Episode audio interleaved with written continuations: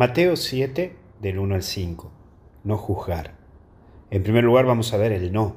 Es saber que vos y yo no somos nadie para andar juzgando. Hay momentos en que parece que nos gusta ponernos como jueces del hermano.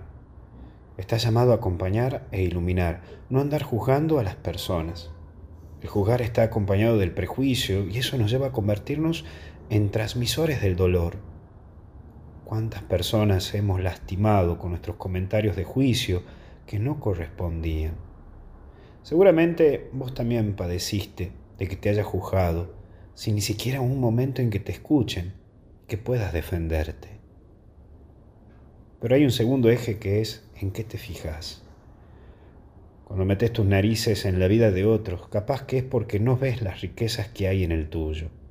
Esto unido a aquellos opinólogos que rondan por la vida opinando de la vida de los demás sin fijarse en la propia cuán importante es vivir, pero también dejar vivir. Y por eso quiero entrar en el último eje con, una cosa que he aprendido y que me ha ayudado mucho en la vida. Lo voy a denominar como las plumas. Cuenta la anécdota que una mujer se fue a confesar con un sacerdote del pueblo. Ella le contó que había hablado de un cura. Sí, que había hablado de un cura diciendo cosas que no eran ciertas, pero bueno, le habían contado a alguien de confianza y bueno, lo tomó así.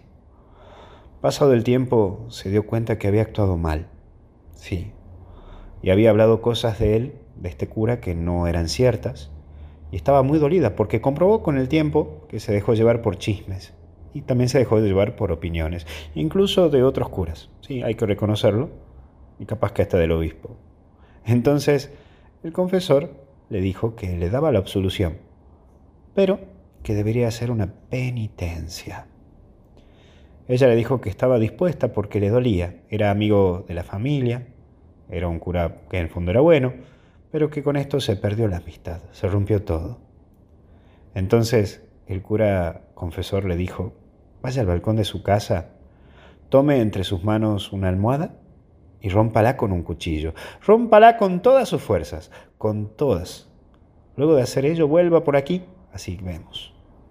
Esta mujer se fue Agarró la almohada, la rompió en el balcón, corría un viento como nunca y empezó a esparcirse por todo lado. Sí, y la pluma empezaron a salir por todos lados, con el viento tremendamente. Vuelve ante el cura, confesor, y le dijo, mire padre, ya hice lo que me pidió. Entonces el cura le dijo, bueno, vaya y recoja las plumas de la almohada y a reconstruirla. Reconstruye la almohada. Ella le dijo que era imposible, padre, es imposible, porque se había volado las plumas por todos lados. No podía volver a traerlas a las plumas y reconstruir la almohada. Entonces el cura le dijo, sí, así como le pasó con la almohada, le pasó con esta persona. Usted divulgó algo que se expandió tan rápido como las plumas, en el aire. Pero reconstruir algo que usted rompió con el filo de su lengua ya no será posible.